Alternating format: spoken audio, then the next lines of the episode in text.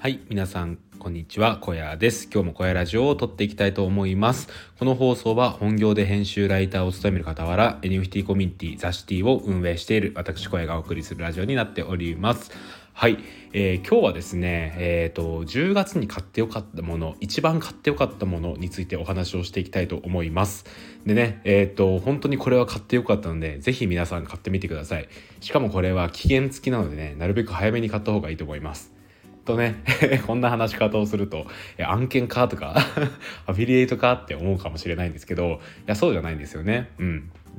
あのー、僕がこれを紹介したところで、えー、僕には一銭もこう入んないんですけどただ本当に良かったものです。で何かというと Voicy フェスのチケットですね。これが本当に買って良かったです。あの Voicy フェスっていうのが、えーと Voicy がやっている1年に1回のイベントなんですよね。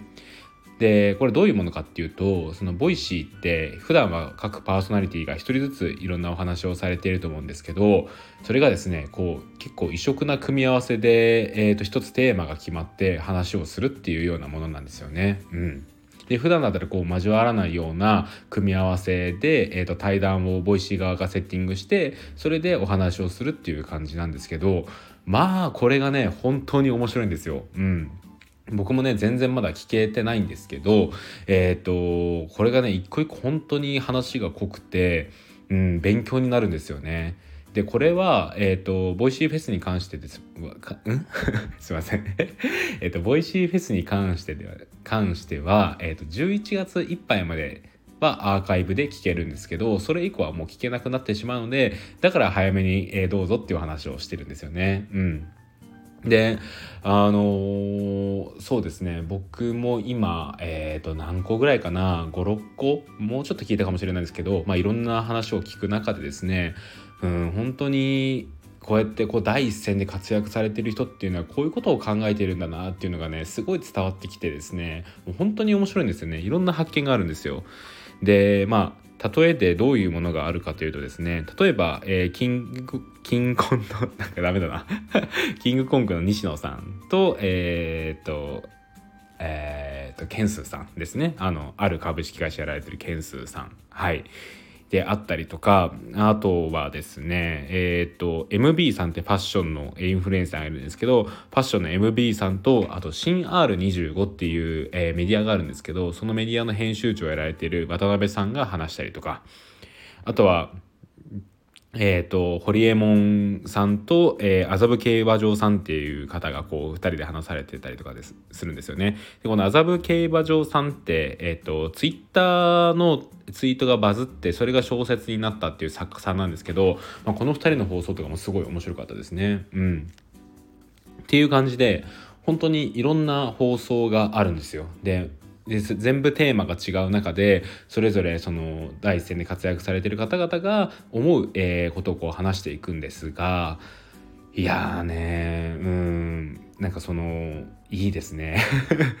でなんだろうなこう新しいことを知るきっかけになるんですよね。僕これがすごいいいなと思っていて例えば本とかでもそうなんですけどなんか一人決まった作家さん好きな作家さんがいるとその人の作品ばっかり読んじゃってなかなか他の作品を読もうってなんなくないですか？うん、僕はなんなくてやっぱりこう僕だったら東野圭吾さんとか湊かなえさんが好きなんですけどもうその2人がやっぱり一番多いですねで読んでいってたまにこう他のおすすめされたらその人も読むみたいな感じなんですけど、まあ、基本は何かきっかけでもない限り読まないっていう感じなんですよね。で、 Voicy とかもそうだと思っていて、きっとこの Voicy を聞いているほとんどの方は NFT 系の方だと思うので、イケハヤさんであったりとか、えー、っと、ミルクさんであったりとか、えー、うじゅうなさんであったりとか、えー、パジさんであったりとか、こう、そういう方々を聞いてると思うんですけど、なんかこう他の人を聞いてみようと思った時に、えーと、誰をじゃあ聞こうってねなると思うんですよ。誰をこう探して聞けばいいんだろうなとかなんかそういうことを思ったりとかすると思うんですけどそういう時に自分の知っているパーソナリティが出てるものをまず聞こうと思いますよねその Voicy フェスだったら。でそれで対談相手は知らないけどその人のことは知ってるから聞いてみようと思って聞いてみるとそこで発見があるんですよね。であこの対談相手の人人のこと全然知らなかったけどあこういう人なんだみたいなところから始まってあこの人もこういうことをやっててでこういう経験もしていて今こういうことを思ってるんだみたいなことが知れてでそこからですね、えーと、その人の発信を聞いてみようみたいな感じになるんですよね。うんそうやってちょっとずつちょっとずつ、えーと、自分の視野を広げるけど広げることができるのが Voicy フェスなんじゃないのかなと思うんですよ。でね僕も本当にその片方だけ知ってるパターンが多かったんですけどそれでも聞いてみるとですねえっ、ー、とその対談相手側、うん、僕が知らない側の人のことを聞く中であこの人の配信気になるなと思ってそこからこうねえっ、ー、と毎日じゃないですけどこう聞いてみたりとかするんですよね。うんまあ、そうやってえっ、ー、となんだろうな新しいことを知るきっかけになるのがすごい素晴らしいなと思うんですよ。うん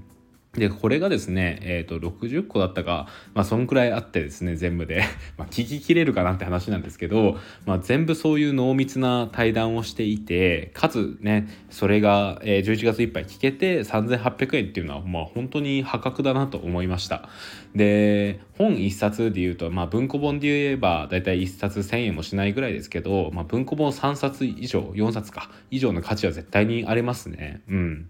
なんか下手なビジネス書を読むよりも今、えー、そのボイシーパーソナリティの方々が感じてることが聞ける分お得かなとも思います。はい